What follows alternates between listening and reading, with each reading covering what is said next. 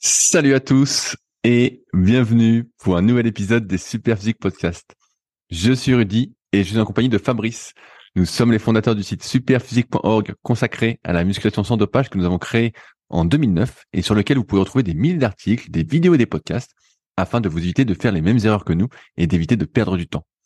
De manière plus personnelle, nous avons chacun nos propres sites. Pour Fabrice, c'est musculation-alter.fr sur lequel vous pouvez retrouver des articles sur l'entraînement à domicile ainsi que son livre du même nom. Pour moi-même, c'est sur rudicoya.com sur lequel je propose du coaching à distance depuis 2006, de véritables suivis, mais également des formations en fonction de votre morphoanatomie, des livres comme le guide de la prise de masse naturelle et le guide de la sèche naturelle que je vous envoie personnellement chaque semaine de manière dédicacée, ou encore la formation superphysique sur méthodesp.rudicoya.com pour les plus passionnés d'entre vous. Enfin, vous pouvez retrouver sur le site Superphysique, notre marque de compléments alimentaires destinée à améliorer votre santé et dont une bonne partie est bio, et notre application SP Training disponible sur tous les stores afin de vous permettre de savoir quoi faire à chaque séance. Enfin, vous êtes les bienvenus au Super Physique Gym et à la Villa Super Physique à proximité d'Annecy. Mais pour ce faire, il faudra me contacter avec le lien directement dans la description. Allez, c'est parti. Salut Fabrice, comment ça va aujourd'hui? Salut Rudy, salut aux Tamalous et aux, autres. Alors comment on va appeler les non-Tamalous? On les appelle les, les 100% Qu'est-ce que tu en penses? Les 100% Non, les, les, exceptions. les exceptions. Bah non, ça c'est trop négatif. Bah si, mais eh, tu, te souviens, on avait eu un débat là-dessus, c'est pas normal d'avoir des douleurs. Moi, je ne vois que des gens qui ont des douleurs, donc euh, je suis surpris quand quelqu'un a mal nulle part. Pour moi, c'est une exception. Alors, euh, ben, bonjour aux Tamalous et, aux... et moi je vais les appeler les 100%. Voilà. ah, les 100%, mais c'est sympa ça, les 100%. Ouais, c'est les 100%. 100%. Je sais pas si j'étais une fois à 100% dans toute ma vie. Hein. Je m'en souviens pas, ou je vais avoir moins de 10 ans peut-être. je dois toujours avoir eu quelque chose. Euh... Euh, alors, avant de commencer, je voulais qu'on fasse un point euh, sur euh, pourquoi, parce qu'on a, on a eu euh, un petit, pas un petit débat, une petite discussion avec Loïc et Fabrice cette semaine sur pourquoi on fait pas de whey sur la boutique Superphysique et notamment avec des arômes, alors que c'est quelque chose qui se vend euh, particulièrement bien, notamment euh, chez euh, des concurrents qu'on connaît très bien, qui nous disent que ça marche bien, qu'on voit les ventes par exemple de whey aromatisés avec des édulcorants, avec du sucre, comme des marques qu'on peut boutique comme Citec ou là je sais plus ce qu'on vend là-dessus parce que je, je, commande jamais ça donc je sais plus. Et on avait ce débat de pourquoi en fait on ferait pas de whey avec des arômes et pourquoi on n'est même pas pour le fait de faire de la whey? Alors Fabrice, est-ce que tu veux nous expliquer tout ça? Oui, je peux expliquer. Ben, les arômes, on en a déjà parlé 50 fois. Le truc, c'est que pour donner du bon goût, ben, on est obligé d'ajouter plein de choses.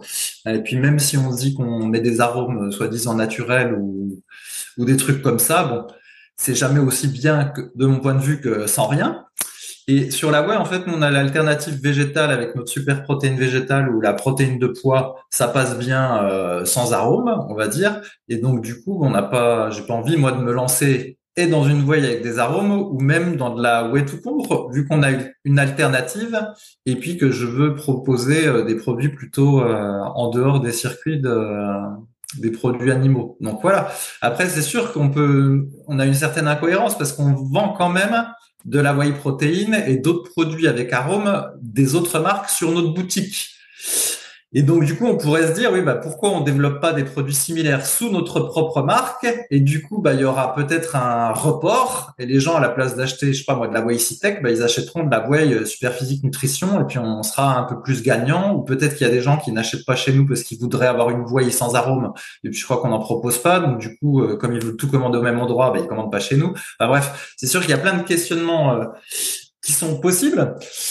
Mais moi, j'ai envie que la marque Superphysique Nutrition soit cohérente, entre guillemets, avec les valeurs que je souhaite défendre. Et donc, du coup, euh, pour le moment, le mieux que j'ai trouvé, voilà, c'est de rester dans notre logique sans arôme et essentiellement des produits végétaux et de compléter avec des produits d'autres marques euh, qui sont pas nécessairement en cohérence avec mes valeurs à moi. Mais c'est vrai que toute cette stratégie-là, ça, se discute. Hein. Mais ouais, non, mais après, il y, a le truc, le fait que on est d'avis qu'on consomme déjà beaucoup trop de produits animaux, que ce soit euh, pour beaucoup de, bah, des produits laitiers, euh, que ce soit euh, des œufs, que ce soit de la viande, du poisson.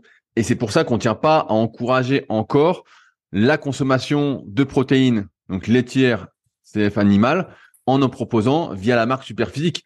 on met d'autres marques pour dire voilà, vous pouvez si vous voulez, mais c'est pas quelque chose qu'on va vous recommander personnellement de prendre. C'est pas nos valeurs et on le voit de plus en plus. On en parlait la semaine dernière avec l'histoire des œufs, euh, des poulaillers maison qui étaient contaminés. On voit de plus en plus que tout est contaminé et donc on n'est pas pour le surdosage de protéines animales, sachant qu'on en consomme déjà trop. Et c'est pourquoi nous, on recommande plutôt bah, la protéine végétale en poudre, notamment notre euh, super protéine végétale en poudre. D'ailleurs, j'ai euh, j'ai une blague, Fabrice, si tu veux. Euh, je sais pas si tu te souviens, Loïc sur, le forum, il nous a dit que il avait mis cacao par défaut avec la protéine végétale. Ouais, tout à fait. Et donc, bah moi, je fais pas gaffe, tu sais, je, je commande comme d'habitude ma protéine végétale, et je fais pas gaffe que c'est cacao parce que moi d'habitude je prends nature et je reçois, et je dis merde, c'est cacao. Et en fait, je me suis fait nudger par Loïc. c'est ça, tu t'es fait nudger par Loïc. fait nudger, donc j'ai 4 kilos de protéines. Bon, elle est bonne, hein, franchement, cacao. Quand on est habitué à la nature, cacao, c'est délicieux. Vraiment, euh, c'est que euh, du cacao. Donc, euh, bio en plus. Mais euh, c'est vrai que c'est délicieux. Et je me suis fait nudger par, par Street Indian. Parce que j'ai reçu 4 kilos, donc 2 fois 2 kilos de protéines, super protéines végétales, cacao. Et c'est sûr que là, quand je la prends, je dis c'est un délice ce truc. Euh, c'est délicieux. Il y en a qui vont l'acheter, puis après ils vont dire quoi? Il a osé dire que c'était délicieux alors bah que c'était pas délicieux. Ah si, c'est délicieux. Et en plus, je mets, moi, je mets mon collagène dedans pour dire. Donc, euh, super collagène marin euh, qu'on propose, issu de poisson breton, de peau de poisson breton. Et, et donc le goût passe ni vu ni connu, sachant que c'est déjà désodorisé, mais ça a quand même une petite odeur et ça passe nickel. donc je me suis fait nudger et donc, bref, pour revenir au sujet, bah, on va quand même expliquer ce que c'était, ce que c'est que le nudge, parce que c'est un mot à la mode, mais peut-être euh, tout le monde ne connaît pas. En gros, l'idée du nudge, c'est d'induire un comportement de la part des gens, mais sans les pousser à, de manière explicite à, à, à prendre ce comportement. Et donc, euh, là, et, euh, et souvent, ce qui, ce qu'on remarque, c'est que quand il y a un choix par défaut qui est fait, les gens ont tendance à pas trop changer le choix par défaut. Et donc, par exemple, là sur la boutique, bah, euh, voilà. on était, c'était goût nature euh, par défaut. Donc Loïc a choisi de mettre goût cacao, je sais pas pourquoi d'ailleurs, mais bon, euh, il a mis goût cacao. Et en fait, en faisant ça, mécaniquement, bah, les ventes de cacao ont augmenté parce que bah, les gens sont restés sur ce choix par défaut. Peut-être ceux qui connaissaient pas le produit se sont dit bon bah je vais prendre celui-là. Je connais pas, le choix entre neutre et cacao. Il y a cacao qui est proposé par défaut, je prends celui-là. Et en fait voilà, il y a des expériences comme ça qui ont montré que par exemple dans une cantine scolaire, l'ordre des plats euh, a une importance selon ce qu'on propose au début. Bah, les gens vont prendre d'abord ceux du début de mémoire, je crois que c'est ça le, test. Et, après, une fois qu'ils ont déjà rempli leur plateau, et eh ben ils vont pas en prendre un autre. Et donc du coup, euh, une manière de faire du nudge positif pour les gens pour qu'ils mangent sainement, ben, je crois qu'il fallait mettre les aliments sains plutôt euh, en début. Et du coup, ils chargeaient le plateau avec des aliments sains, puis après il y avait plus de place pour les mauvais aliments. Voilà, c'était ça l'idée. Tu, te souviens de cet exemple-là, Rudy Oui, oui, bien, bien, sûr. Alors pour ceux qui suivent Leadercast, j'avais parlé du livre Nudge justement en détail quand je l'avais lu. Et c'était euh, moi j'appelle ça de la manipulation douce. Euh, c'est pour ça que par exemple au supermarché, bah on vous met à hauteur euh, de vos yeux ce que vous ce qu'on veut que vous achetiez. Et euh, ce qu'on veut pas que vous achetiez, on le met soit on le met très très haut. Donc vous n'y avez pas accès, vous devez vous faire chier. Ou euh, tout en bas vous devez vous baisser. Et comme des moins de gens peuvent se baisser, bah voilà comme ça c'est réglé, vous achetez ce qu'il y a devant vos yeux.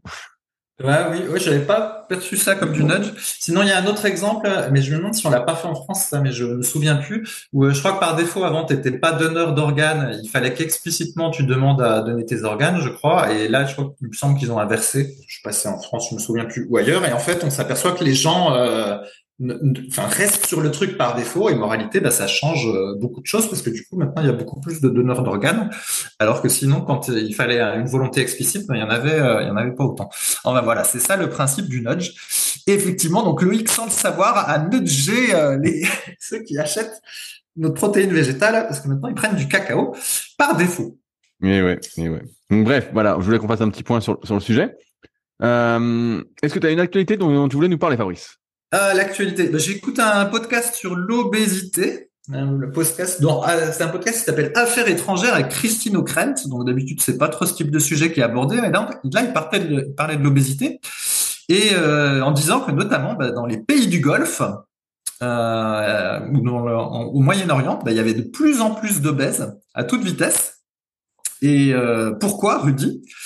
Et ben parce que ces pays-là, ils sont en phase de transition alimentaire. Ah merde. alors euh, la transition alimentaire, c'est en gros quand tu as bah, toutes les multinationales qui euh, inondent le pays de malbouffe. Et donc ça s'appelle la transition alimentaire. En gros, ils mangent de plus en plus industriel.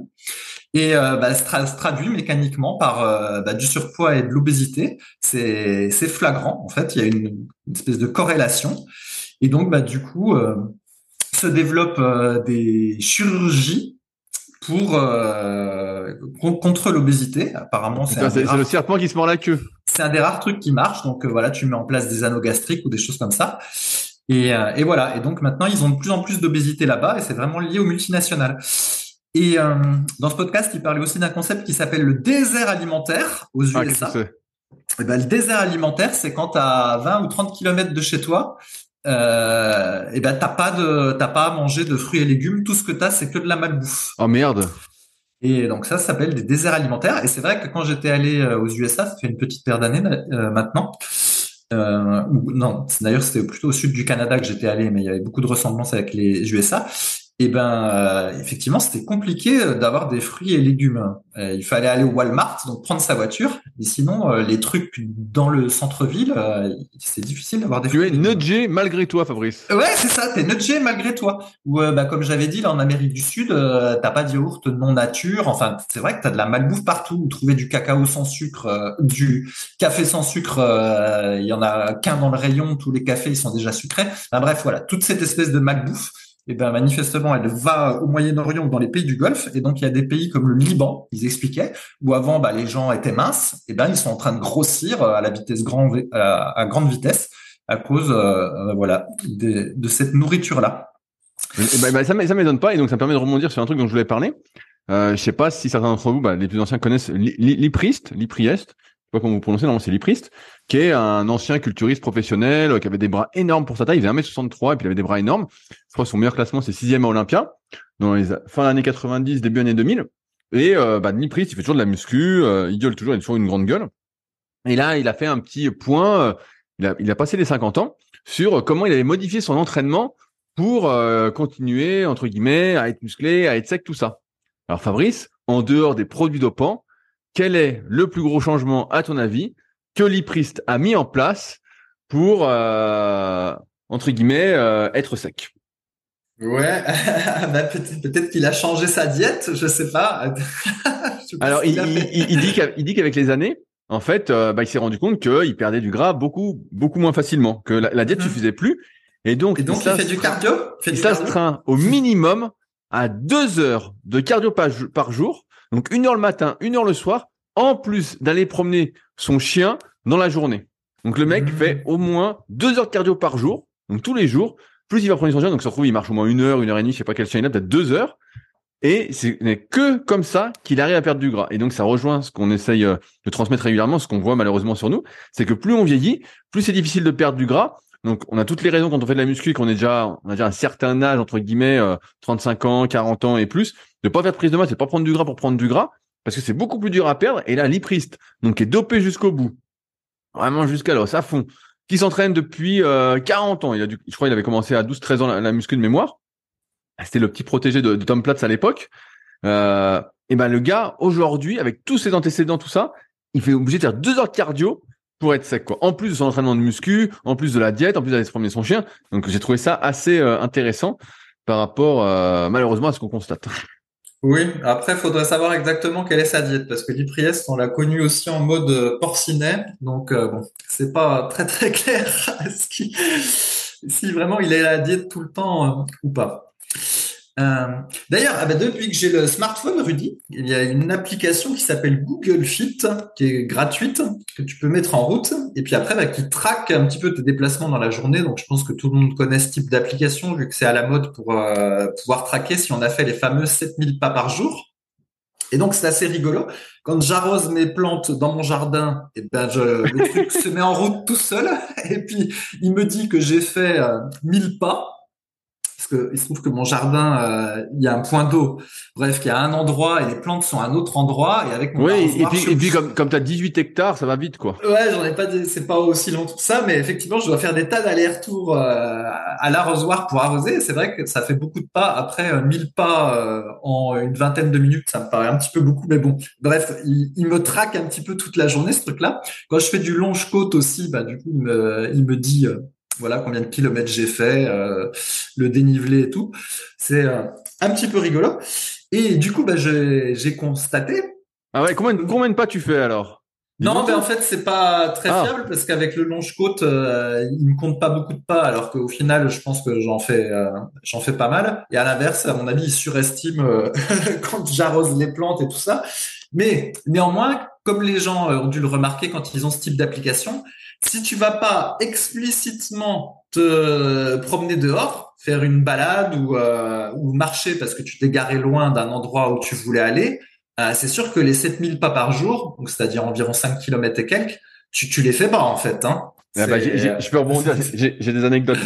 parce que justement, bah, toi là tu découvres le smartphone, tout ça, mais en fait tous ceux qui ont des montres euh, connectées, que ce soit des montres euh, Apple, Samsung ou plus sportives. Euh, moi, j'ai une Garmin, mais il y a Coros, il y a Decathlon qui fait des super montres aussi maintenant, Sonto, shit tout le monde euh, pour oublier personne, Polar, bref, voilà, comme on est affilié à personne.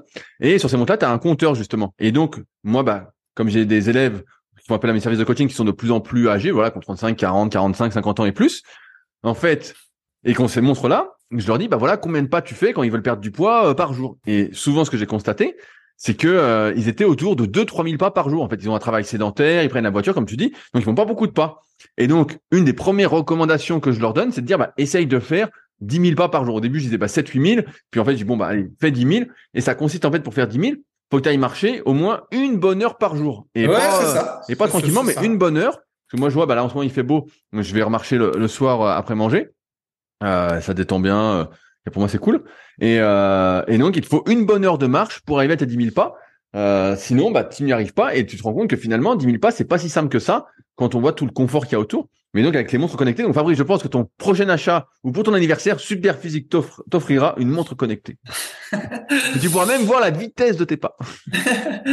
voilà, mais oui, voilà, ça, au moins, ça rend explicite euh, le fait que si à un moment donné tu choisis pas, en gros, d'aller te promener, c'est finalement c'est difficile de, de, voilà de, marcher euh, suffisamment, quoi. Hein. c'est ça l'idée.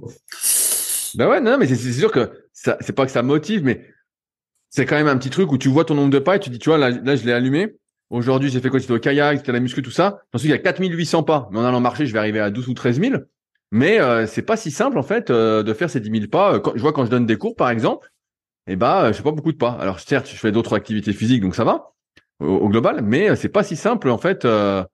Euh, si un truc sédentaire, que tu poses derrière un ordinateur 8 ou 10 heures par jour, que tu prends les transports en commun, euh, tu es pas aux 10 000 pas. Hein. Il faut vraiment te forcer. Et j'avais même des élèves, et je vais un peu plus loin, qui sont extrêmement motivés, qui ont acheté euh, un petit tapis euh, sans moteur, tu sais, qu'on peut trouver euh, à mhm, Decathlon, mhm. à GoSport ou autre, et qui mettent ça en fait le soir.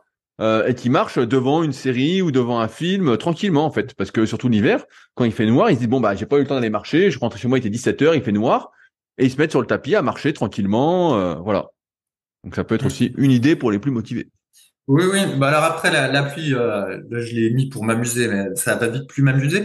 Mais à mon avis, c'est un peu comme quand tu comptes les calories pour la nourriture. Compter les calories tout le temps pour la nourriture, pour moi, ça sert à rien.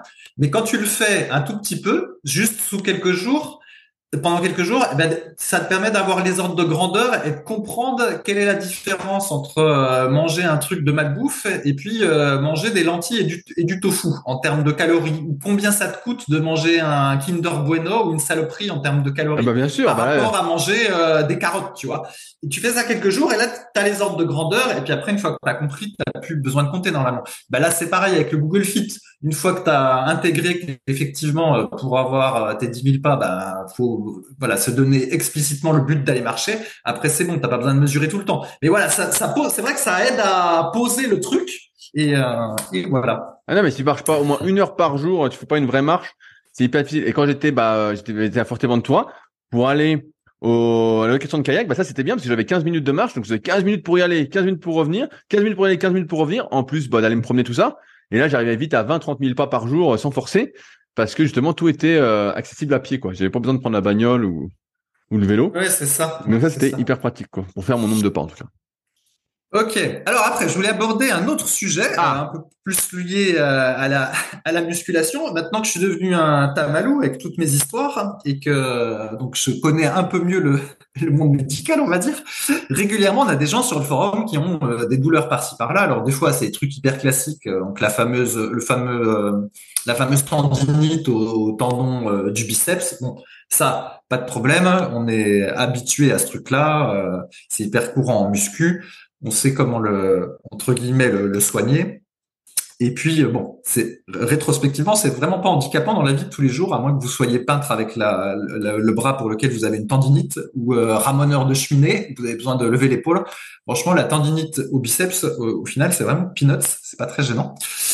Et donc on le vit bien. Mais des fois, euh, voilà, il y en a qui ont des problématiques qui sont un peu euh, compliquées et euh, ils disent qu'ils sont allés voir leur médecin euh, généraliste parfois et qu'ils n'ont pas eu de la bonne information ou au contraire ils se sont euh, renseignés sur internet puis ils sont tout perdus tout ça. Et donc moi je vous suggère une technique, c'est simplement d'aller sur le site Doctolib que tout le monde connaît là vu la promotion qu'il y avait eu dessus pour le Covid et vous cherchez médecin du sport et ça c'est vraiment un truc qui est bien parce qu'il y a 20 ans y a- pour avoir accès à un médecin du sport, c'était compliqué en fait. On savait pas nécessairement quel médecin du sport il y avait autour de chez nous. Euh, On tombait souvent sur des médecins généralistes. et C'était compliqué d'avoir un vrai rendez-vous avec un médecin du sport. Là, avec Doctolib, assez facilement, vous identifiez tous les médecins du sport qui sont euh, dans un rayon, euh, je sais pas moi, de 60 km autour de chez vous.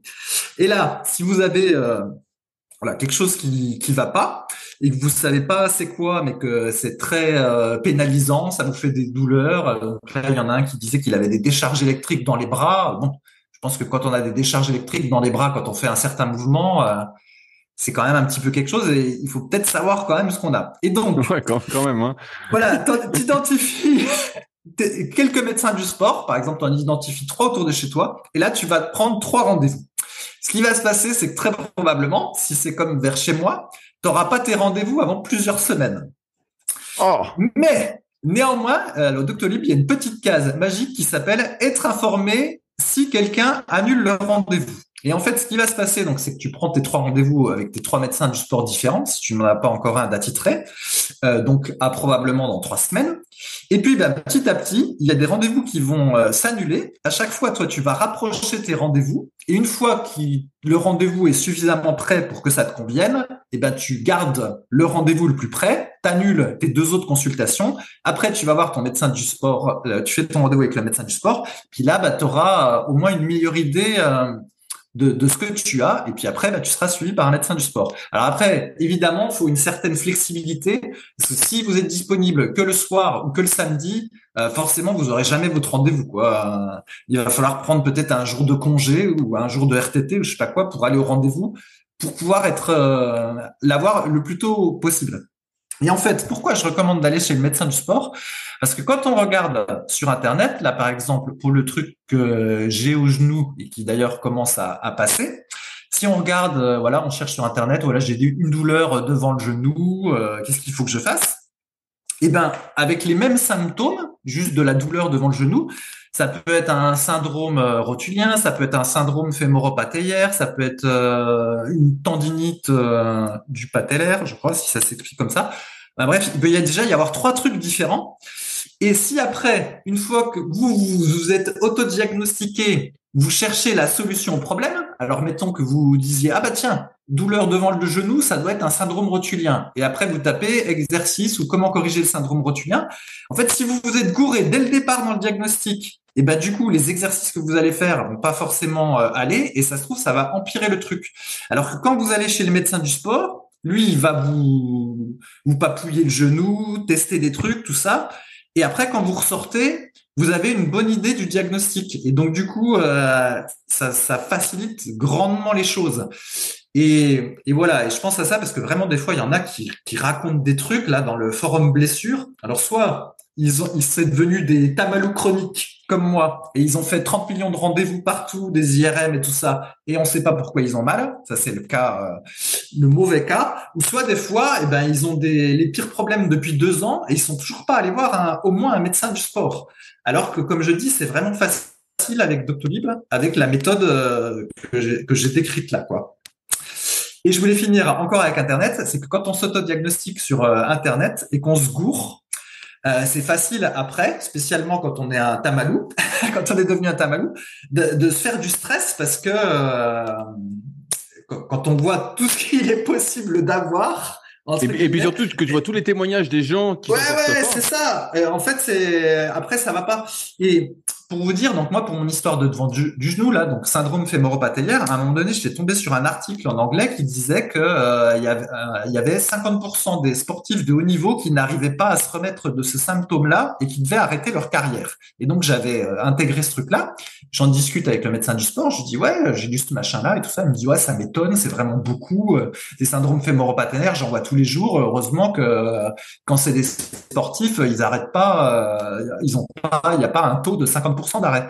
Et en fait, ce qui s'est passé, c'est que le document que j'avais consulté, c'était pour euh, une tendinite du patellaire, mais c'était en anglais. Les symptômes ressemblaient, le traitement correctif ressemblait à peu près, et du coup, euh, ça faisait sens pour moi. Mais en fait, c'était un document qui correspondait pas à ma pathologie à moi. Mais dans, la, dans ma tête, j'avais intégré, tu vois, qu'il y avait euh, la moitié des sportifs de haut niveau qui arrêtaient. Et donc, voilà, comme quoi, de bonne foi, je m'étais mis une mauvaise information euh, dans la tête, tu vois, en voulant me renseigner un peu tout seul. Euh, et donc, du coup, voilà, c'est pour dire qu'il faut faire gaffe. Surtout des fois, bah, quand la doc est en anglais et qu'on euh, comprend pas toujours bien l'anglais, ce qui est mon cas, et ben voilà ce qui s'est passé. Et moralité, maintenant, j'arrête trop de enfin de trop me documenter de tout écouter, sujet de tout lire parce que finalement tu t'en sors pas. Euh, ouais ouais, finalement peut-être qu'à un moment donné c'était bien ou euh, quand on s'investit vraiment dans un sujet par exemple, voilà, si vous vous investissez dans la musculation, comme l'a dit Rudy, euh, effectivement c'est important éventuellement de vouloir se documenter sur l'anatomie, tout ça vu que c'est vous voulez vraiment vous impliquer dans la muscu. Mais moi j'ai pas spécialement envie de m'impliquer dans les blessures au genou en fait, je veux juste régler mon problème à moi, tu vois. Je, je m'en fous de me documenter là-dessus. Et donc bah, dans ce cas-là, effectivement, mieux vaut se laisser entre guillemets porter par le médecin du sport, les kinés euh, et tout ça, euh, que de voilà d'essayer de s'auto-diagnostiquer. Mais quand bien même après, tu peux euh, essayer de, te documenter sur le truc, mais au moins le médecin du sport t'a donné la bonne euh, pathologie. C'est déjà bien quoi. Alors que quand tu sais pas ou quand tu inventes un truc après avoir lu sur internet, vraiment c'est pas bon quoi. Donc je recommande à tous de faire la technique là Doctolib, médecin du sport, pas médecin généraliste, médecin du sport. Le généraliste il sert à rien en fait pour notre cas à nous. Et puis euh, voilà, cocher la case. Je veux être informé s'il y en a un qui annule un rendez-vous. Et voilà, ça vous aidera peut-être. Ah, après, je rajoute juste que parfois euh, le diagnostic euh, malheureusement euh, du médecin ou même du kiné peut ne pas être le bon, mais malgré tout, moi je suis assez convaincu, comme c'est quand on me demande qui faut suivre en muscu, quelle source faut suivre, tout ça, que c'est important de faire confiance à une personne à la fois, plutôt que de s'égarer comme tu disais, où tu regardes absolument tout et après tu sais plus donner de la tête. Et c'est pour ça qu'on a plein de questions bah, sur les formes spécifiques depuis plus de 20 ans, parce qu'après ouais, on sait plus donner de la tête et on sait plus quoi faire. Et c'est pour ça que là, la recommandation d'aller voir un médecin du sport, bah, idéalement compétent, qui lui voit plein de patients, euh, plein de personnes défiler, donc il a quand même de l'expérience sur les choses, qui ensuite va vous recommander, là, comme dans le cas de Fabrice, un kiné qu'il estime compétent. Souvent, ils sont en relation avec des kinés qu'ils estiment, et donc qui ensuite va mettre en place, euh, on va dire, euh, une grande partie de ce qu'il faut pour essayer d'en guérir, en testant des hypothèses, en testant des choses, plutôt que de s'éparpiller. Mais c'est vrai que des fois, on voit des douleurs sur les formes. Faut pas hésiter à aller chercher de l'aide ailleurs plutôt que d'attendre que ça passe parce qu'on sait très bien que le repos, eh ben, ça marche de moins en moins avec les années. ouais, parce qu'un un médecin du sport, en tout cas la celui que je vois, en fait, il ne traite que des trucs de sport. Il traite pas des rhumes, des grippes, euh, des machins comme ça. Donc en fait, toute la journée, le type il voit passer des blessures de sport. Donc c'est pour ça qu'il me dit euh, des syndromes fémoropathéaires, j'en vois au moins un par jour. Donc du coup, le type il connaît un peu son truc. Alors que si vous allez voir votre médecin généraliste, euh, il voit pas passer tant de blessures de sport que ça, puis du coup, c'est vous perdez un peu votre temps en fait parce que euh, il va pas bien gérer votre chose. Et le médecin du sport, c'est c'est bien pour ceux comme nous qui ont des blessures liées au sport, c'est là qu'il faut aller. Et grâce à Doctolib, c'est très facile maintenant. Allez, sur ce, est-ce qu'on est prêt pour attaquer les questions du forum, Fabrice? Oui, vas-y, vas-y, attaquons. Alors, euh, il y a une question à laquelle je vais répondre, c'est une question de Jérémy qui nous dit est-ce que l'effet de potentiation fonctionne également en passant d'un exercice à un autre? Exemple, commencer par du développé militaire aux haltères assez lourds et passer ensuite au développé couché barre en série moyenne. Est-ce que développé couché barre, on est complètement cramé des épaules, ou alors au contraire, on va retrouver un regain de force dû au fait que le mouvement est plus facile et l'angle de travail différent? Qu'est-ce que tu en penses? Euh, Oui, bah alors, le, est-ce qu'il y a une potentiation d'un exercice à un autre? Euh, Oui, je pense qu'il y a un peu, oui, tout à fait, que l'ordre des exercices a une importance. Et euh, effectivement, par exemple, mettons qu'on commence par du développé couché un peu lourd, on va dire. Euh, allez, en série de 6-8 reps, même si pour moi c'est pas nécessairement ça qu'il faut faire. Si après vous passez avec du développé euh, incliné avec halter en visant, euh, je sais pas moi, du 12-15 reps, eh ben effectivement, il est possible que vous vous sentiez un petit peu plus facile euh, au passage au développé incliné qu'alter. Je, je, suis d'accord qu'il peut y avoir un petit effet. Après, l'ordre qu'il a donné, lui, commençait par du développé euh, militaire pour les épaules. Militaire pour les épaules et après passer au développé couché. Alors ça, ça fonctionne pas du tout. au contraire, il aura plus du tout de jus pour le développé couché et voire même il va se blesser les épaules. Donc là, cet ordre-là, il est, il est pas bon. Nous, on avait testé plein de fois ça euh, dans le temps parce que dans les années 2000, quand je lisais euh, les, théories de l'entraînement à haute intensité ou comment s'entraînaient les, euh, ce qu'ils appelaient les old-timers, c'est-à-dire ceux qui s'entraînaient dans les années 30, comme ils étaient euh, beaucoup issus du monde de l'haltérophilie, euh, il y avait beaucoup de développés militaires et le développé militaire était même mis en avant avant le développé couché. Et donc, il y avait des entraînements du style euh, je sais pas moi, squat en, série de 20, euh, développé militaire ou développé nuque, rowing, après c'est développé couché, tout ça. Et donc plein de fois j'ai testé le fait de commencer par faire du développé militaire et après de passer au PEC. Et en fait c'est un désastre, hein. ça, ça ne marche pas du tout. on n'a pas de force au développé couché, on prend pas de PEC, euh, on risque de se faire mal aux épaules, enfin ça va pas du tout. Par contre dans l'autre sens, euh, quelqu'un qui ferait un entraînement voilà push pull leg comme c'est à la mode et qui commence par faire les pecs, donc euh, du développé couché et euh, mettons allez des dips ou de l'incliné, et puis un peu plus tard dans sa séance, il refait du développé avec pour les épaules ou du développé militaire pour les épaules, ce qui pour moi ça ferait trop dans la séance, mais bon puisqu'il y en a qui veulent faire du push pull leg, admettons, et ben dans ce sens-là ça passe mieux. En fait, il y a moins de il y a moins de pertes à faire des mouvements de développé couché et après des mouvements pour les épaules que l'inverse. Donc, faut mieux dans, dans ce sens-là.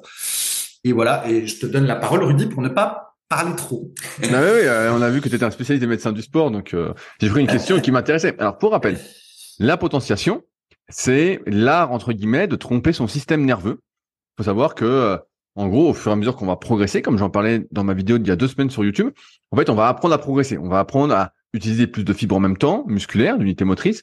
On va apprendre à contracter ses fibres de manière plus forte, donc, on va envoyer plus de fréquences d'impulsion motrice, donc euh, de Hertz. Et donc ça, il nous a expliqué que, en gros, la moyenne des gens vont arriver avec de l'entraînement autour de 65 à 70 Hertz. Donc ça, avec de l'entraînement, c'est à peu près la moyenne. Les gens vont envoyer ça en termes de fréquence d'impulsion, d'influx nerveux. Or, ça, c'est une limite qui est imposée, entre guillemets, par plein d'inhibitions dans notre corps. Donc, vous savez, on est récepteur, il y a plein de récepteurs, donc je vais pas trop rentrer dans les détails, qui font qu'en fait, ça va envoyer des, euh, signaux un peu de sécurité qui vont limiter ce 65 Hz, alors qu'en fait, en théorie, on pourrait envoyer 100, 120 Hz, 150 Hz, on pourrait contracter nos fibres de manière beaucoup, beaucoup plus forte. Mais notre corps, un peu comme pour la souplesse, détecte que c'est dangereux, qu'on n'est pas prêt, et donc va envoyer plein d'inhibitions en disant attention, là tu contractes déjà trop fort, donc tu vas contracter un peu moins fort, donc il va limiter notre force. C'est pour ça que je suis pour l'adage de plus en plus qu'il faut faire équipe avec son corps. Et donc la potentiation, c'est tout l'art justement de tromper son système nerveux en se désinhibant un petit peu, euh, désinhibant certains récepteurs pour en envoyer plus. Et donc on comprend qu'en faisant ça, ben, on va avoir accès à plus de force et donc une surcharge progressive, qui sera plus vraiment progressive, mais même si ça c'est pour beaucoup, euh, qui va nous permettre de mettre plus lourd sur nos barres et donc de mieux progresser. Le problème, c'est, on pourrait se dire, bah ouais, c'est super, c'est ce qu'il faut que je fasse à chaque entraînement. Ce qu'on sait malheureusement, c'est que c'est hyper, hyper difficile à mettre en place et souvent c'est risqué. Il y a plusieurs façons de le mettre en place. La première, c'est effectivement de faire euh, une série très lourde. Par exemple, euh, en fin d'échauffement, de faire une répétition, genre à 92 ou 95% de son maxi, donc pas vraiment à son maxi. Ensuite, de prendre 2, 3, 4 minutes de récup et de faire ses séries. Donc là, il y a une sorte, sur le même exercice, donc là, il y a une sorte de gain, mais il faut monter lourd à chaque fois. Donc on sait que malheureusement, avec l'expérience, plus on met lourd, plus c'est dangereux, moins nos articulations, nos os, nos tendons, nos ligaments aiment et nos muscles aussi de moins en moins. même si c'est ce qu'il faudrait faire dans l'idéal. Il y a aussi le fait qu'on peut on peut le faire en juste en faisant des sorties de barre. Je me souviens que développé couché quand je faisais des compétitions 2005, 2006, 2007, quelque chose comme ça. Et bah faire une sortie de barre, juste prendre la barre en haut peut-être à 150 alors qu'on a un maxi à 140 et après faire ses séries à 120, et bah ça trompait le système nerveux. Il y a cette euh, différence lourd léger en fait. Et c'est pareil sur les entraînements de type bulgare que certains peut-être connaissent où il s'agit de faire euh, trois répétitions à 90% de son max enchaîné avec euh, des répétitions à 70 ou 60% de son maxi. Et là pareil, il y a un contraste qui fait que on va en faire plus avec la barre plus légère que si on n'avait pas fait les répétitions lourdes avant. Ça, c'est la potentiation directe, donc sur le même exercice. Maintenant, ce qui existe aussi, c'est la potentiation indirecte. L'un des premiers à en avoir parlé, c'était euh, Michael Gonil, notamment quand on a fait tous les tests sur l'électrostimulation. Et d'ailleurs, j'ai commencé à faire des, tests, entre guillemets, euh, sympathiques avec mes élèves en BPGEPS, parce qu'on a en, fin d'année, entre guillemets, ils ont bientôt leur, examen, et d'ailleurs, on a déjà commencé pour certains. Et on a fait l'électro. Et donc, l'idée, c'était de se dire, est-ce qu'une contraction d'un muscle plus gros, qui a plus de fibres, qui a donc plus de force, peut influencer euh, les charges qu'on va mettre sur d'autres exercices. Et donc avec l'électrostimulation, c'était assez facile, mais euh, non sans mal, vu comment ça fait mal. Les élèves, mes élèves pourront témoigner. Euh, et ben en fait, de mettre l'électrostimulation sur un gros muscle, par exemple sur les quadriceps, sur les fessiers, de le mettre à fond, parce qu'un appareil d'électrostimulation peut monter jusqu'à 150 Hz si on en prend un vraiment qui, qui monte assez haut, donc qui coûte assez cher aussi. Et donc on mettait 150 Hz, on mettait le max de l'appareil, on prenait un peu de récup et ensuite on passait sur l'exercice. effectivement, chez les personnes qui avaient un niveau confirmé, donc avait euh, en général quand on a beaucoup de volume musculaire, parce qu'on a plus de fibres rapides qui ont été développées. Donc c'est ces fibres-là qui ont le plus de pouvoir de, de potentiation, de post-activation, qui sont des synonymes, si jamais. Et euh, je voyais des gains comme ça, donc j'avais testé sur pas mal de gars qui faisaient du power à l'époque. Euh, moi, j'avais testé plein de fois, mais le problème, c'est que c'était la mise en place. Ça coûtait bonbon parce que les électrodes, quand on les utilise, avec beaucoup d'intensité, et eh ben elle dure pas bien longtemps et les électrodes le prix a sacrément monté vu que j'étais en acheté. J'ai bien vu que là on était au moins je crois j'ai payé au, moins 15 balles les quatre électrodes et donc si on met à fond bah au bout de 10 fois elles sont mortes hein. Même avec du gel tout ça elles tiennent pas. Elles sont rincées. Euh, et donc effectivement, il y a ces deux types de potentiation, locale et générale. Mais et je dis pourquoi on l'utilise pas à chaque fois parce que un c'est dangereux et deux moins on a de niveau, moins ça fonctionne, sachant que on a encore une grosse marge de progrès en termes de désinhibition à force de progresser en faisant les classiques, on répète régulièrement, à savoir utiliser des cycles de progression, euh, programmer sa progression, comme le fait par exemple l'application SP Training, sur laquelle on a fini avec Pierre l'algorithme pour les, exercices polyarticulaires. Il reste maintenant l'algorithme des cycles de progression pour l'exercice monoarticulaire d'isolation ça arrive, soyez prêts, ça va être énorme. Bref. Là, tu, tu parles de la version 3 de l'appli, parce Exactement. fait, la version 2 de l'appli, elle fait déjà des... Oui, bien sûr, bien sûr. Mais là, ça va, être, ça va être énorme, Fabrice. Ça va être énorme. Même toi, tu pourras la télécharger. je, je, je, ferai un code de réduction. Je ferai un, code promo. Et donc, tout ça pour dire qu'effectivement, ça peut fonctionner. Maintenant, pour que ça fonctionne, pour la potentiation, il ne faut pas que l'exercice que vous faites pour potentier, si c'est un exercice différent, euh, vous fatigue. En fait, c'est justement c'est cet équilibre entre potentiation je m'active, entre guillemets, et fatigue, qui fait que derrière, je vais pouvoir mettre plus lourd ou pas. Si je fais un développé couché et que je force par exemple une série de 6-8, il y a très peu de chances ensuite, notamment si j'ai de l'expérience et que je suis allé loin dans l'effort, si je suis, euh, je vais à une répétition de sur ma dernière série, par exemple, que derrière, même avec de la récupération, je potencie et j'arrive à mettre plus lourd sur mon développé incliné que si j'avais pas fait le développé couché avant. Par contre, si je faisais juste du développé couché, peut-être juste une montée ou euh, un peu de force, c'est pas euh, un 3 x 3 et qu'après je fais des séries de lutte à l'incliné alter, là il y a de fortes probabilités qu'il y ait une potentiation. Mais dès qu'il y a une fatigue entre guillemets métabolique, on va dire, qui se met en place, en plus de la fatigue nerveuse quand on va forcer, et ben là il y a plus de potentiation possible. Donc c'est pour ça que c'est un peu tombé en désuétude ce truc-là, euh, parce que un, l'électro ça faisait super mal, et deux, ça oblige entre guillemets à prendre des risques sont à considérer. C'est comme euh, un peu l'excentrique que je dérive un peu euh, quand je quand j'entraînais en, force athlétique, pareil euh, avant 2010. Je ne sais plus quelle année j'ai entraîné, peut-être 2012-2013. Bref, et eh ben on parlait de l'excentrique, tout le monde disait l'excentrique c'est super. mais sauf que mettre 120% de ton max sur une barre pour la descendre, quand tu fais du squat déjà à 200 ou 220 ou 230, c'est hyper dangereux. Déjà que c'est dangereux de se mettre 200 sur le dos. Donc au final, bah, les mecs le faisaient pas par souci de sécurité. Et là, c'est un peu pareil ce qui se passe, c'est que finalement, c'est pas si miraculeux que ça, même si en théorie, bah, c'était hyper séduisant. Et en fait, en pratique, euh, ça ral... moins avec l'électro, ça rallongeait les séances et ça coûtait un saladier. Et euh, sinon, bah, ça marchait beaucoup, beaucoup moins bien. Dans le style euh, qu'on gagnait même pas une répétition euh, en faisant ça. Donc finalement, on a bah, laissé tomber. Moi, je peux en dire là-dessus. En fait, il y a deux aspects. Il y a, est-ce qu'il y a une technique en fait qui permet entre guillemets euh, au fil qui permettrait de utiliser plus, enfin de limiter cette désinhibition dont tu as parlé? Voilà. Est-ce que au long cours il y a un espèce d'exercice qu'on pourrait faire qui limite l'inhibition et qui fasse, je dis au hasard que à la place d'utiliser 60% de son système nerveux, eh ben on arrive à en utiliser 80%. Euh, voilà. Indépendamment de l'entraînement de musculation, effectivement, s'il y avait une technique comme ça, ça, ça pourrait valoir le coup pour permettre de progresser plus vite. Je sais pas, admettons qu'en faisant euh, régulièrement... terre, de terre. admettons qu'en faisant régulièrement des pompes claquées, quoi, ou de la, de la pliométrie pour les pectoraux, voilà, ben, on arrive à passer de 60 à 80% euh, ben ça, ça, ça vaudrait la peine. Mais là, c'est le processus aussi que tu as décrit, euh, que je faisais aussi pour la barre de développé couché, où en gros, bah voilà, si vous avez prévu de faire, euh, je sais pas moi, 12 reps à 80 au développé couché, et eh ben vous allez euh, faire une soulevée, un, une montée de barre tout simple, un déraquage de barre à 100 kg. Vous allez tenir pendant 20 secondes la barre à 100 kg et vous la reposez.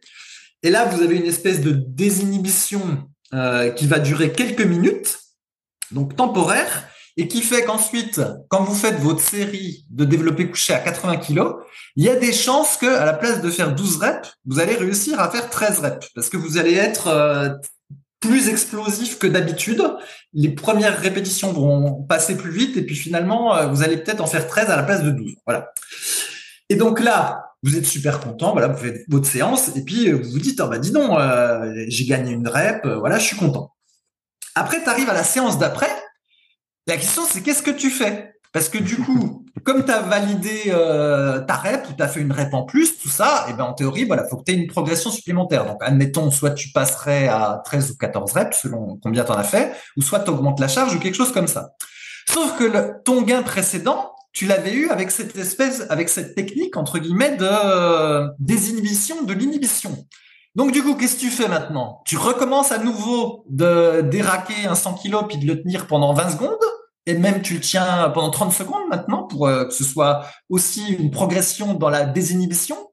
Ou alors est-ce que tu te dis bah cette fois-ci je fais pas la technique que j'avais fait la fois d'avant et je fais euh, directement ce qui est prévu dans la séance. Mais sauf que mentalement t'es pas bien. Parce que la dernière fois tu avais fait la technique de désinhibition mais là tu la fais pas. Donc doute.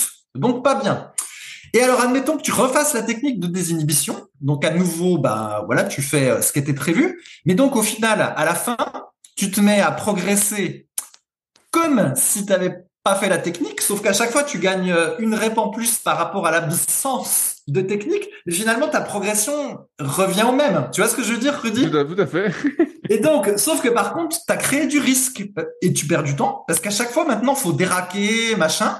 Au fur et à mesure, la technique fonctionne de moins en moins bien, euh, je, sais pas comment dire parce que la, le contraste ne, ne se fait plus assez bien au fil des séances. C'est comme si on s'habituait au déraquage. Bien sûr. Et moralité, euh, c'est de moins en moins efficace. Ou alors il faut augmenter de plus en plus la charge. Enfin bon, ça devient de plus en plus compliqué. Et puis finalement, on se dit mais tout ça pourquoi au final? Vu que si je fais pas cette technique, je perds une rep tu vois, et donc au final, c'est, moi j'ai trouvé que c'était pas très utile. Et il y avait une autre technique aussi euh, qui pouvait marcher pour le développer couché avec halter. Donc mettons que vous faites du développé couché avec halter à 30 kg. Entre les séries ou avant votre première série, vous prenez des haltères de 45 et puis vous faites euh, des shrugs, des haussements d'épaule. Donc euh, en gros, ce sera des gesticulations d'épaule probablement parce qu'avec une charge pareille, en réalité, on monte pas beaucoup, mais c'est pas grave. C'est juste de manipuler dans les bras, de sentir ce que c'est des haltères de 45-50. Et après, quand vous allez prendre vos haltères de 30 au développé couché, ils vont vous sentir tout léger, tout léger, au moins pendant les premières reps, et à nouveau, vous allez avoir ce phénomène d'explosivité, tout ça, qui va peut-être vous faire gagner une rep si vous faisiez une série euh, relativement longue. Si vous faisiez une série de 5 reps, il va probablement pas se passer grand-chose. Mais en gros, voilà, vous pouvez faire ça aussi avec les shrugs. Mais sauf que, à nouveau, bah, vous mettez du risque, parce que ça veut dire qu'il faut déraquer des haltères de 50 kilos en se penchant un peu, tout ça, faire des shrugs à 50 kilos avant la série de coucher ou entre les séries de coucher, tout ça. Et tout ça, pourquoi? Ben, à nouveau, la fois d'après, euh, ben, pour votre progression, vous êtes emmerdé parce que vous savez pas s'il faut recommencer la même technique ou euh, pas faire la technique. Mais si vous faites pas la technique, vous perdez la rep que vous avez gagnée, donc ça a fait foirer votre progression. Et donc, moralité, tout ça pour dire que pour avoir testé plein de fois ce truc-là, cette espèce de désinhibition temporelle, euh, bah mon, ma conclusion, c'est que ça sert à rien en fait. Ça, ça ne fait pas gagner la progression. ça, ça, ça, prend un temps fou quoi aussi. Hein, c'est ça. Oui, puis, puis, comme le gain est temporaire, au final, euh, ça n'est pas très avantageux. Par contre, effectivement, si au long cours, faire cette technique-là permettait euh, complètement de se désinhiber, ça, ça, ça vaudrait le coup. Mais de mon expérience, en fait, cette espèce de désinhibition, elle vient au, fil du temps, en fait, euh, au fur et à mesure qu'on fait de la musculation, puis qu'on apprend entre guillemets à, à, à, pousser ou à tirer de manière un peu explosive. Et donc, du coup, ça se fait naturellement. Il y a, je dirais qu'il n'y a pas besoin de forcer les choses. Et enfin, et je termine là-dessus, ce dont je m'étais aperçu aussi, euh, particulièrement euh, au développé couché avec halter. Donc voilà, si vous faites la technique des structs très lourds juste avant, quand vous passez au développé couché avec halter et vous prenez les haltères euh, par exemple de 100 kg, vous êtes un petit peu excité, ils vous paraissent légers, vous êtes un peu plus explosif, mais du coup il y a aussi un risque de blessure parce que vous allez peut-être moins contrôler le mouvement que d'habitude. Tu vois, tu finis par être trop explosif par rapport à ce que tu devrais être. Tu vois là, ce que je veux dire, Rudy? Et donc, en réalité, il y a même un risque de se blesser parce que du coup, vous, vous êtes trop excité pour le mouvement, entre guillemets. Et donc, du coup, pour le développer couché avec halter ou tous les mouvements avec halter, j'étais pas fan. Après, effectivement, voilà, pour le développer couché barre, on peut de temps en temps, voilà, on se fait plaisir, on déraque euh, une barre, on la tient 20 secondes, puis après on fait sa série et on sera content d'avoir fait une rep en plus si c'était une série d'au moins 10-12 euh, reps. Mais voilà, pour la progression en long cours, je pense que ça sert à rien, en fait. Ouais, ouais, bah, c'est bien mon avis. En fait, c'est, comme d'habitude, c'est beaucoup, beaucoup d'efforts, un peu comme les techniques d'identification, pour finalement moins de progrès que si on appliquait les bases de manière correcte et qu'on laissait faire euh, le temps. Et donc, au final, bah, c'est tombé un peu en désuétude. Et il y a plus grand monde qui essaye de faire ça, sauf bah, ceux qui découvrent la technique, qui disent ah bah c'est exactement ça qu'il faut que je fasse, puis qui se rendent compte que finalement ça marche pas des masses. Ouais, ouais, c'est toujours la logique avec la musculation. C'est il y a la séance qu'on fait aujourd'hui, mais il faut penser à la séance d'après. Et en quoi ce que je fais dans ma séance d'aujourd'hui va aider la séance d'après. Et c'est quelque chose qu'on avait déjà discuté quand on fait des techniques de dites haute intensité, par exemple, si on rajoute, euh, allez, cinq répétitions négatives au développé couché après avoir fait sa série. Voilà, il y a un partenaire qui vous aide, il vous fait faire cinq répétitions négatives. Et vous vous dites, ouais, je me suis entraîné vachement dur déjà, c'est pas vrai, c'est pas très très difficile hein, de retenir la barre, c'est pas fatigant. Hein, faut pas se, se voiler la face. Hein, franchement, voilà, c'est pas très fatigant en fait les répétitions négatives. Et donc voilà, vous faites ça, voilà, vous faites ah, je me suis entraîné très très intensément.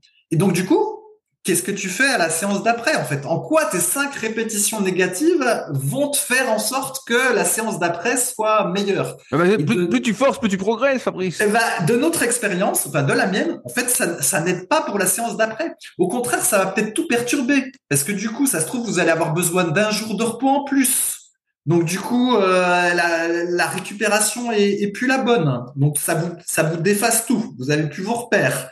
Ou euh, ou, ou, des, ou, ou, ça vous a fait mal à une articulation ou un truc comme ça. Bah, bref, et la, la morale de l'histoire, c'est quand c'est que ce que j'ai compris moi, c'est qu'il fallait être le plus régulier possible dans ces choses et dans les paramètres de sa séance, et puis essayer voilà de progresser petit à petit avec notre histoire de cycle de, de progression.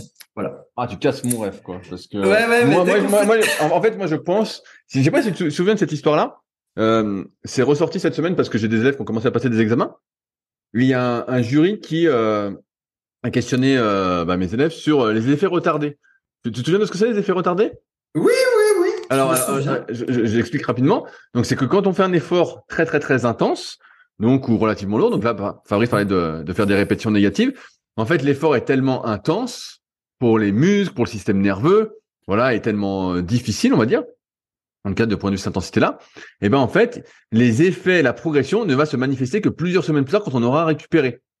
C'est pour ça que si vous avez des vieux bouquins de préparation physique, on vous disait bah voilà, faut faire trois semaines euh, d'excentrique, donc euh, d'entraînement négatif, et vous aurez les, effets euh, deux, trois mois après.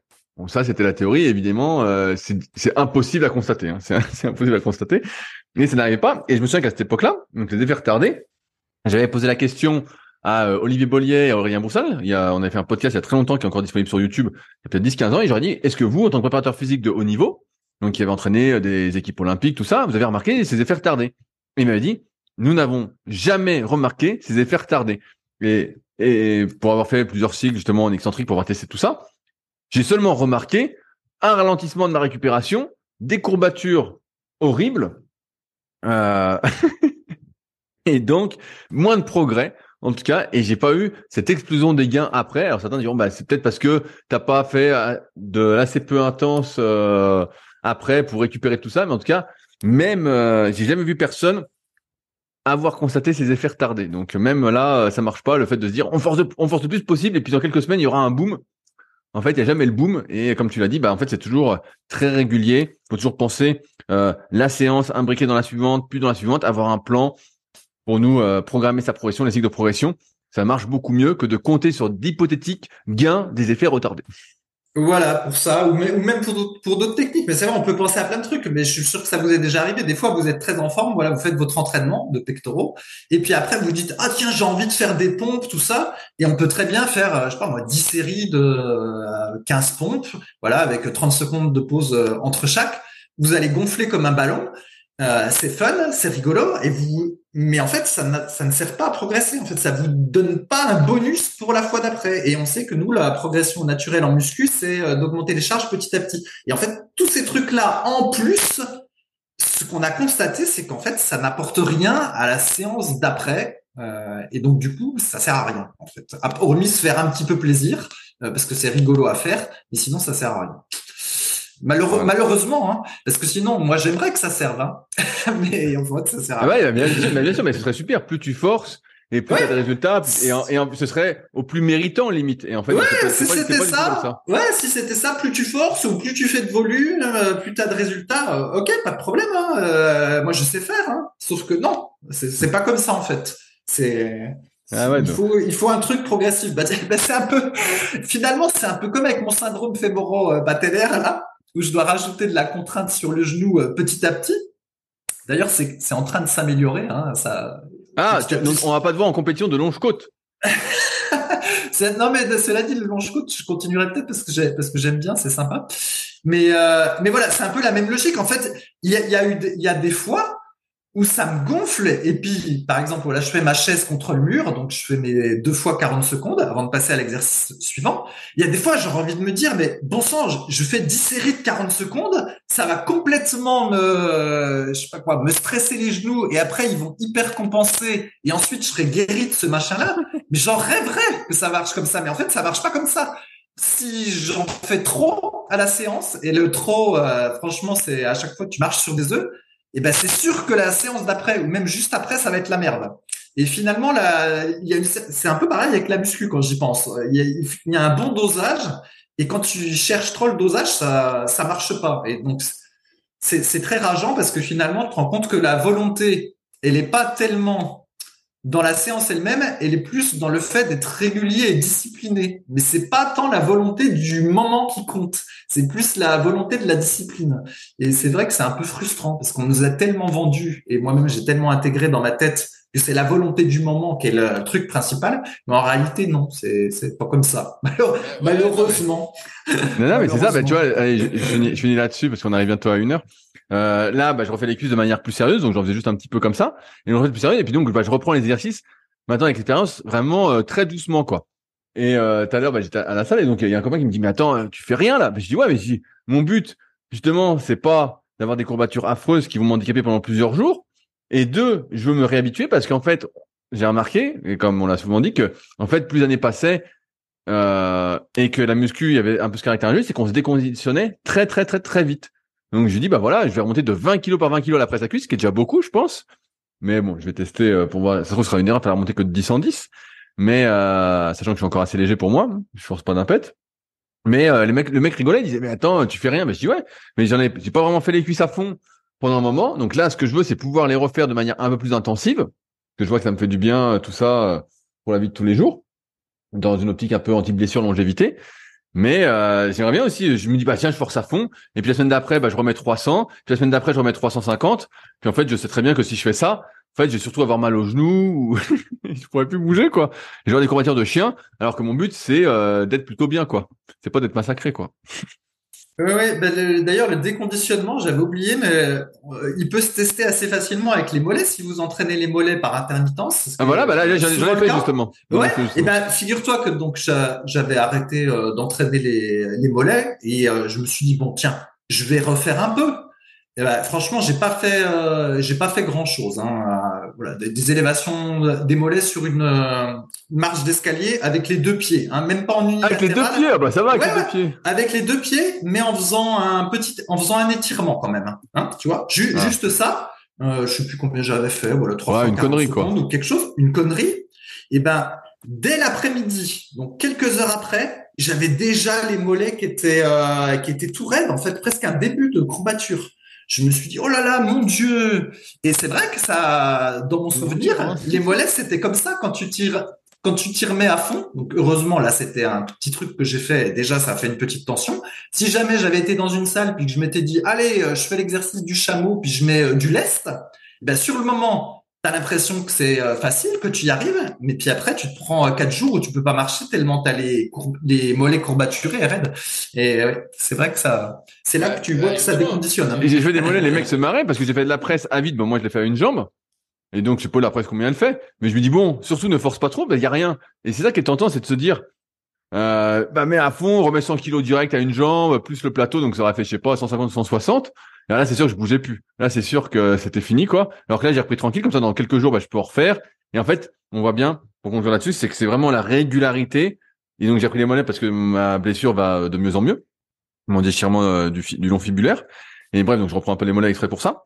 Et, euh, et donc, euh, ouais, c'est vraiment la régularité qui fait la différence et non pas l'intensité sur le moment qui en fait euh, fait pas du tout la différence, sauf pour se blesser plus rapidement. Alors qu'il faut toujours voir, en fait, on le voit bien avec les années, sur le moyen et long terme, le but c'est quand même que ça nous fasse du bien et pas du mal, euh, et qu'on soit toujours en état de faire ce qu'on a envie de faire avec les années, sachant que c'est déjà pas facile euh, que ça se produise. Ouais, et mon, mon impression, c'est qu'aussi le déconditionnement articulaire et tendineux est, est beaucoup plus rapide. même il y, a un, il y a un espèce de déconditionnement musculaire, mais je sais pas comment dire. Par exemple, tu vois, là, si je rentraînais, si je, euh, j'ai la force, même si j'ai pas fait les mollets depuis longtemps, j'ai la force de faire des mollets en unilatéral, tu vois. Donc il y a, j'ai un peu perdu de volume, mais bon c'est microscopique vu que pour les mollets, euh, chacun sait que ça bouge pas trop le volume, mais tu vois, j'ai un peu perdu de force, j'ai un peu perdu de volume, mais entre guillemets j'en ai sous le pied, tu vois. Je peux faire des mollets en unilatéral et ça se trouve je peux même faire les mollets immédiatement en unilatéral avec un halter. Mais pour autant, si je le fais, ah, c'est sûr que ça va être la catastrophe. Et, et, du coup, tu vois, c'est marrant qu'il y a un déphasage entre les déconditionnements. C'est parce que le, le déconditionnement en force est pas si profond que ça par rapport aux conséquences qu'il y aurait si jamais je tentais euh, ce que je peux faire. Tu vois ce que je veux dire? C'est toi ce que je viens de te dire. Tu m'écoutes pas, t'en as rien à foutre de ce que je dis. si, si, j'ai bien écouté. Mais... Bah oui, moi je, moi, je pourrais mettre pratiquement, je pense que je pourrais mettre 300 à la presse, tu vois, sans souci. Mais euh, si je mettais 300 direct, euh, je pense que j'aurais mal partout. Donc euh, pour, remettre 300, il va me falloir des semaines et des semaines et des semaines. Bon, et après je sais pas si je remonterai à 300 si ça a un intérêt. Euh, bon, ça n'a pas d'intérêt pour moi aujourd'hui dans ce que je cherche.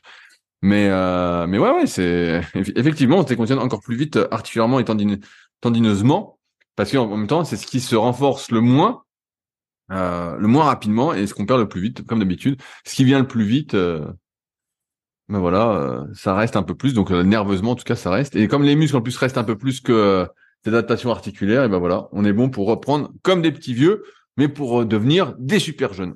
Voilà. Et encore une fois, donc c'est là qu'on voit le piège de la volonté et du mythe de la volonté, parce qu'en réalité, la trop de volonté, ben, c'est juste bon pour sniquer, quoi. Donc, euh, il faut la, il faut la brider. il faut brider sa volonté. Et donc, euh, il n'y a pas grand monde qui peut se vanter d'avoir une telle volonté, Fabrice. Ouais, ouais. Et bah super. Et bah sur ce, ça fait euh, à peu près une heure qu'on est ensemble. On va s'arrêter là pour aujourd'hui. On espère comme d'habitude que vous avez passé un bon moment. Euh, et puis nous, de toute façon, on se retrouve dans deux semaines avec Fabrice. La semaine prochaine, ce sera avec Clément. Allez, salut à tous. Salut. Si vous êtes encore là, c'est que vous avez sans doute passé un bon moment. Si vous avez des questions sur les sujets que nous avons abordés aujourd'hui ou que vous souhaitez nous en poser, ne vous priez pas, c'est avec plaisir dans la partie commentaires sur SoundCloud ou sur YouTube. Si vous avez des questions qui n'ont rien à voir avec les sujets abordés, par contre, cela se passe sur les forums Superphysique, qui sont les derniers forums de musculation du web et qui est également les premiers sur www.superphysique.org. Enfin, merci d'avance pour, votre soutien. notamment à ceux qui laisseront des commentaires sur les applications de podcast, que ce soit Spotify ou Apple, avec évidemment la note de 5 étoiles sur 5. Je compte également sur vos partages sur les réseaux sociaux que je repartagerai avec plaisir. Sur ce, bon entraînement et à la semaine prochaine.